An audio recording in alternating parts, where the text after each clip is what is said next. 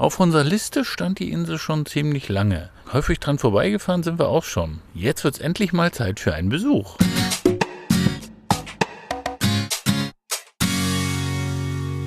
Ihr hört den Malediven-Podcast von den Inselnauten mit Geschichten, Erfahrungen, Abenteuern und vielen spannenden Infos aus dem Sonnenland der Malediven. Ich bin der Toddy und los geht's.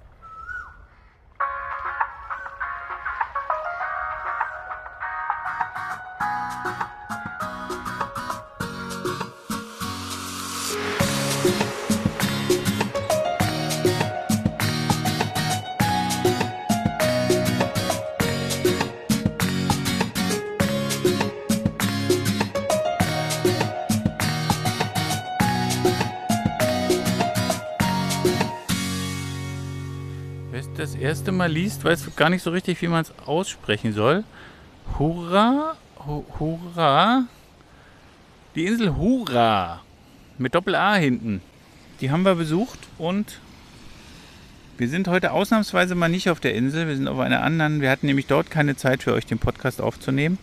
Aber was wir da erlebt haben, das hört ihr heute in unserem neuen Inselnauten Malediven Podcast.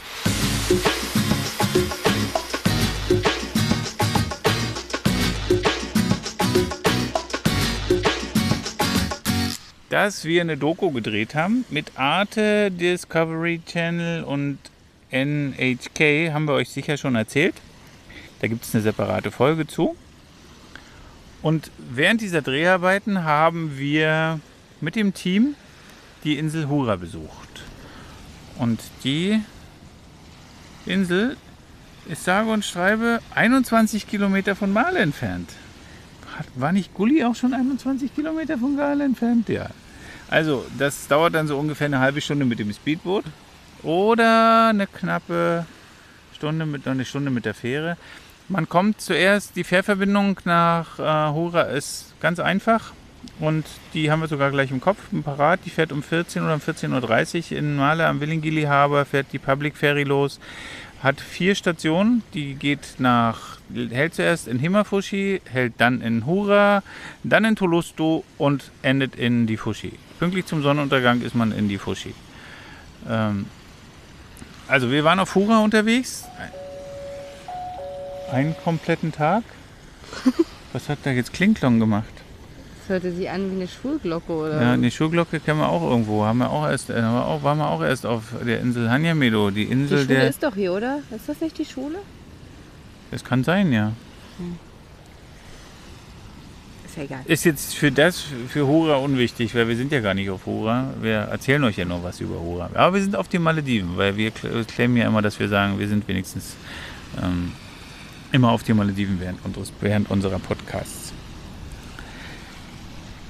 Jami hält mir jetzt hier das Handy hin und will mir sagen, wie groß die Insel ist. Ja, die Na, ist die- 800, lies- lies es doch einfach mal vor. Genau, die äh, Insel ist 850 Meter lang und 300 Meter breit. Ah ja, also auch also ist ein bisschen klein. Also wir dachten erst, wurde uns auch gesagt, die Insel soll klein sein.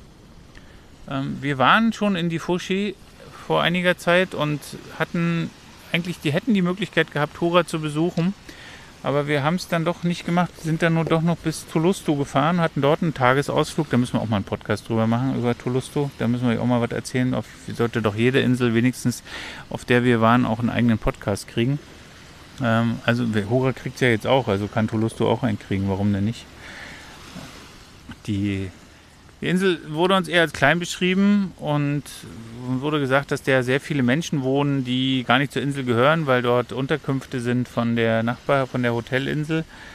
Kudahora. von Kudahora, da lebt der ganze, lebt der ganze Staff dort. Ja, ist in der Tat, wenn man das weiß, dann ist es so, sieht man ein, ist ein etwas größeres Gebäude, was dafür ausgelegt ist. Und am Nachmittag war auch reger Verkehr von, von Uniformierten, also von Hotelangestellten zu sehen, die alle nett gegrüßt haben.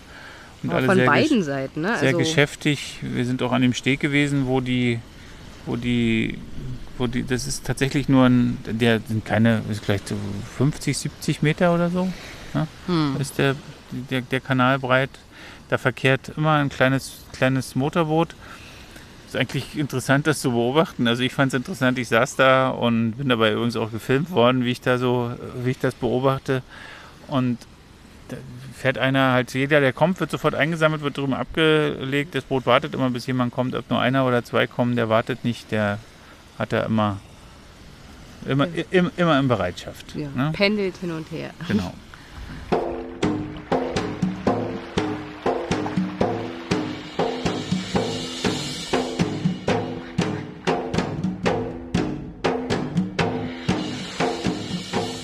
Also, was uns aufgefallen ist, als wir angekommen sind, da war eine große, ja, kann man sagen, eine Ladenstraße, wo links und rechts kleine, so kleine Minishops sind, wie man die öfter auf den Malediven findet. So kleine Schaufenster. Als wir gekommen sind, waren auch relativ wenig Leute da, die, also Shop-Owners oder Shop-Besitzer, die uns da eingeladen haben, ihre schicken Souvenirs zu kaufen. Also das war so eine, wie so eine Mini-Flaniermeile, als man angekommen ist. Und das hat uns schon ein bisschen abgeschreckt, weil es war deutlich zu sehen, dass da Touristen empfangen werden. Und zwar die Touristen aus den umliegenden Ressorts, die es dort an, in großer Zahl in der Nähe gibt. Also dort gibt es ganz viele Tagesausflügler, die mal von den Ressorts dorthin gebracht werden und die dann natürlich fleißig einkaufen sollen. Das erste, was uns da auf, wie gesagt, äh, ne- äh, eigentlich negativ aufgefallen ist.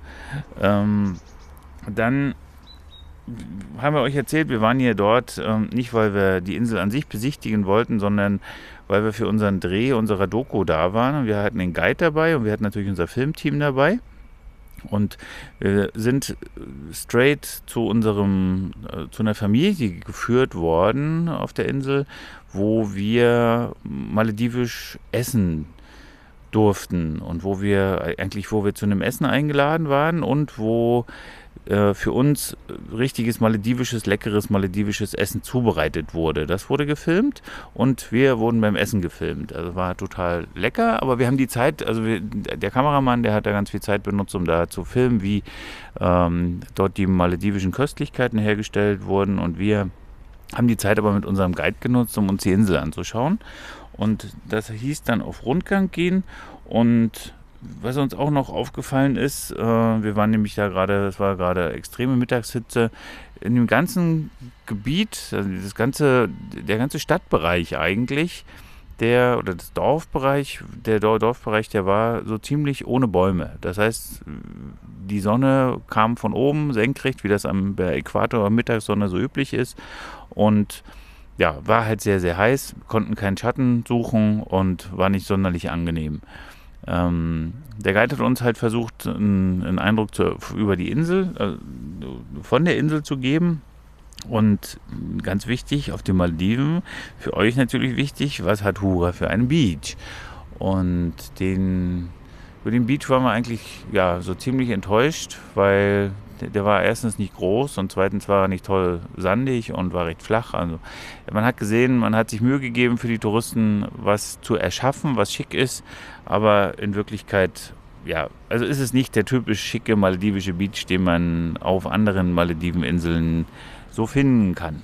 Ja, was haben wir noch gesehen während des Rundgangs? Wir waren ähm, in einer kleinen, also in einer Werft, wo recht große Boote hergestellt werden, also Fiberglasboote. Da hat es ganz schrecklich nach diesen Verdünnern und nach diesen Chemikalien gerochen, wo, mit, mit dem man das, äh, die, mit dem man diese Schichten da aufträgt.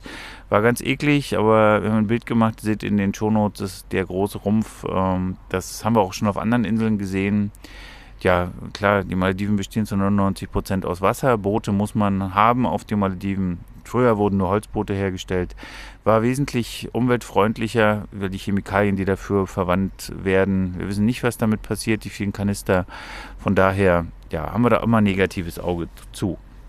Ähm, ein Highlight, wie wir finden, in der Nähe von Male, äh, eine Insel, die Mangroven hat.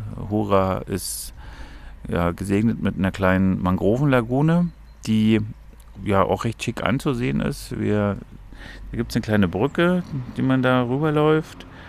Und an dieser Brücke kann man auch verweilen. Und wenn Ebbe und Flut einsetzt, wie ihr das ja wisst, gibt es auf den Maldiven hier Ebbe und Flut. Und immer wenn das Wasser in die, in die Mangrovenlagune einläuft, oder zur anderen Zeit, bei uns ist es, glaube ich, gerade rausgelaufen, da sieht man äh, ganz viele Fische, die von außen oder von halt je nachdem, wie das Wasser gerade geflossen ist, von der Lagune ins Meer oder vom Meer in die Lagune schwimmen. Da hat man kleine Stachelrochen gesehen und kleine, kleine Haie und auch andere Fische. Also es war recht imposant zu sehen. Dann hat, konnte man sich auf jeden Fall die Zeit vertreiben. Wir hatten die Zeit leider nicht, aber war halt eine sehr schicke Stelle. Ja, dann sind wir weitergezogen und wir haben, das war irgendwie ganz lustig, wir haben eine Art äh, Ressort, also einen abgegrenzten Bereich in der Insel gefunden mit Eingang, Pförtner und wir mussten fragen, ob wir dort überhaupt rein dürfen und da waren kleine Zweigeschosser, also kleine Bungalows, war auch ein separater Beach, der nur von den Gästen betreten werden durfte, die dort Urlaub machen. Da waren aber keine Gäste, war alles so ziemlich verlassen. Da gab eine kleine Tauchschule dort. Ja, äh, sah auf den ersten Blick nicht schlecht aus, aber wir haben uns den Beach genauer angeguckt und der hat uns nicht wirklich gefallen. Aber trotz alledem, äh, ich hatte mir die, die äh, Google Maps nochmal angeschaut und irgendwie sind dort äh, Sachen ausgebaggert worden und Seegras, was überhaupt äh, die ganze Insel umsäumt, ähm, ist entfernt worden. Von daher ja, mag das vielleicht ein ganz netter Ort sein, um Urlaub zu machen. Uns hat es nicht wirklich angesprochen, ähm, ja, aber wir haben es halt äh, besichtigen dürfen. Dann äh, sind wir weiter und haben uns angeschaut eine Stelle, wo ja was ganz Besonderes hergestellt wird äh, für die Malediven. Und zwar wird maledivischer Thunfisch, also die Reste von maledivischem Thunfisch, die werden verarbeitet zu einer Fischpaste. Die nennt sich Rehakuru. Die lieben die Malediver. Ich liebe die übrigens auch. Yami mag die, Yami mag die überhaupt nicht, weil sie ist extrem salzig und extrem schmeckt natürlich ganz doll nach Fisch. Und zwar werden dort äh, Fischabfälle, die werden gekocht und zwar so lange gekocht, bis sie sich praktisch zu einer zähen Masse, als zähe Masse darstellen. Und ähm, die können dann, also diese, die werden dann in Gläser abgefüllt, die werden verkauft. Also das ist eine richtige Factory für Rudi Hakro gewesen. Wir haben auch für die Shownotes eine ganze Menge Bilder gemacht, dass ihr das sehen könnt. Und die nehmen die Malediver mit ihren Roshis zum Frühstück und kriegen so ein bisschen Paste und essen das dann mit so einem, ja, so, dieser, dieser extrem salzige Geschmack. Also extrem deftige Geschmack.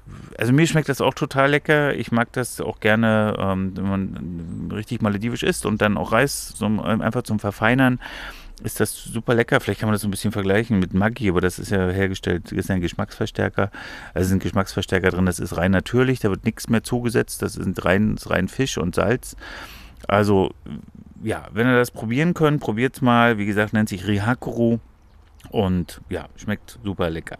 An derselben Stelle, dort wo Fisch der Rihakoro hergestellt wurde, da war auch eine riesige, ähm, kann man nicht sagen Factory, also war, ein riesiger Platz, wo sehr viel Trockenfisch ähm, lag, also der getrocknet wird. Also da werden dann die Tuna-Filets, äh, werden dann dort tatsächlich in der Sonne, die werden in der Sonne ausgebreitet und man denkt, da muss ja alles voller Fliegen sein, weil da der Fisch trocknet. Nee, ist nicht so. Da ist wirklich, da sind keine Fliegen der Fisch trocknet dort in, und, an, an der Luft. Ja, der wird dann relativ fest und ist dann doch wieder so ein bisschen weich. Also das ist so das, was die Seefahrer ja früher auf ihren Fahrten mit hatten, ähm, um halt äh, Hungersnöte zu vermeiden. Und der kann halt gut eingelagert werden. Und der maledivische Trockenfisch, also Dryfish, der ist richtig berühmt. Ich mag den auch sehr gerne. Wenn der klein geschnitten ist, kann man den wunderbar mit Spaghetti und einer guten Tomatensoße ist das so eine Art ähm, Schinkenersatz, kann man sagen. Haben wir euch mit Sicherheit schon in einem anderen Podcast schon mal erzählt. Also ich mag es sehr, sehr gerne. Yami mag es nicht unbedingt, aber wenn er richtig lecker ist und auch weich ist, also nicht so hart ausgedörrt ist und noch so, so, eine, so, so, einen weichen Fleischanteil hat, den man, den man schmecken kann, dann ist das super, super lecker. Und das haben wir dort besichtigen können. Das war auch cool, haben wir in dieser Größe auch noch nicht gesehen, haben auch wieder ganz viele Bilder gemacht. Ja, dann mussten wir wieder zurück, dann sind wir lecker essen gewesen dann war eigentlich die Zeit in Hora schon fast vorbei. Denn wir haben dann, dann nochmal gemütlich zu der Stelle, die wir euch ganz am Anfang schon berichtet haben, da wo, die, da wo das Hotel ganz in der Nähe ist. Also da ist das, das Hotel ist wirklich tatsächlich nur ein Steinwurf entfernt, wenn ihr euch das auf der Karte mal anschaut. Ähm, das ist so ein kleiner Channel, und auch auf der Karte, ich habe mir das nochmal angeguckt, der, das ganze Dorf sieht völlig kahl aus im Gegensatz zu der Mangrovenlagune, die da angesetzt ist. Das ist schon beachtlich. Die Malediver haben tatsächlich, ja, ich weiß nicht, warum so viele Bäume gefällt werden müssen. Ähm, Gerade sie brauchen den Schatten. Wir haben einige Inseln erlebt, wo tatsächlich viele, viele Bäume ähm, in, den, in den kleinen Gassen und in den kleinen Straßen einfach äh, gefällt wurden. Wir haben gehört, die sind einfach zu faul, die Blätter zu fegen. Und ja, ich glaube, das Bewusstsein ähm, wächst, aber wir haben in kleinen Restaurants, jetzt nicht auf Hora, aber in anderen äh, Inseln gesehen, dass Kinder äh, in der Schule kleine Bilder malen, wo dann steht Save the Trees und so, so kleine Männchen, die dann äh, einen Baum beschützen. Also da gibt es ein Bewusstsein mittlerweile. Und gerade für uns Europäer ist es auch wichtig, wie gesagt, dass die dass wir Schatten haben. Also gerade die Inseln, die extrem heiß sind, also die keine Bäume mehr haben, die sind für uns unsympathisch, weil man sich dort irgendwie nach 9 Uhr, 10 Uhr morgens nicht mehr bewegen kann, weil es einfach so wahnsinnig heiß ist. Hura ist eine Insel, die gehört dazu und deswegen hat Hura uns ein bisschen abgestoßen, schon da. Also schon, schon deshalb. Also Seegras ringsherum, habe ich auch gesagt, ähm, eine ganze Menge. Man sieht aber, auch wenn man sich das anschaut, also man hat versucht im Uferbereich so ein paar Stellen frei zu machen, die man halt dann halt zum Baden benutzen kann. Das ist dann natürlich schon cool. Ähm, trotzdem ist es nicht der natürliche Strand und sind auch eine ganze Menge, ganze Menge Steine da gewesen. Also es war nicht unbedingt so, so ideal, muss man sagen. Ähm, also den Strand, wie gesagt, empfehlen wir so nicht, muss man ganz ehrlich sagen. Was wir können zu Hura sagen, dass wir euch die Insel empfehlen für einen Tagesausflug, wenn ihr zum Beispiel Male seid oder wenn ihr mit einem Kreuzfahrtschiff unterwegs seid. Wir haben einen guten Touranbieter, ähm, die, mit dem wir zusammenarbeiten, den wir euch gerne weiterempfehlen, wenn er uns an, wenn er uns anfragt. Ähm, die organisieren Tagestouren nach Hura, mit denen waren wir auch dort. Also der Guide war von dieser, von, von diesem lokalen Touranbieter. Ähm, ist auch ein Freund von uns geworden mittlerweile, ein super netter Malediver. Ähm, sollen auch alle Guides sehr, sehr freundliche Menschen sein. Also Malediver, die das Land lieben und das Land sehr gut kennen natürlich und die euch sehr, ja, sehr speziell führen können, weil sie halt erklären, auch hinter die Kulissen schauen und euch auch wirklich die wahren Malediven vor Augen bringen. Also sprecht uns an, den Kontakt, den geben wir euch sehr, sehr gerne weiter. Und das war unser Inselnauten-Podcast über die Insel Hura. Wir sind Jami und Totti, wir sind die Inselnauten. Schön, dass ihr wieder mit dabei wart. Und wir freuen uns, wenn ihr diesen Podcast bewertet, wenn ihr uns gerne eine Nachricht, einen Kommentar hinterlasst. Wir antworten immer sehr, sehr gerne. Und wir freuen uns auch, wenn ihr beim nächsten Mal wieder einschaltet, beim nächsten Inselnauten Malediven Podcast. Bis dahin. Tschüss.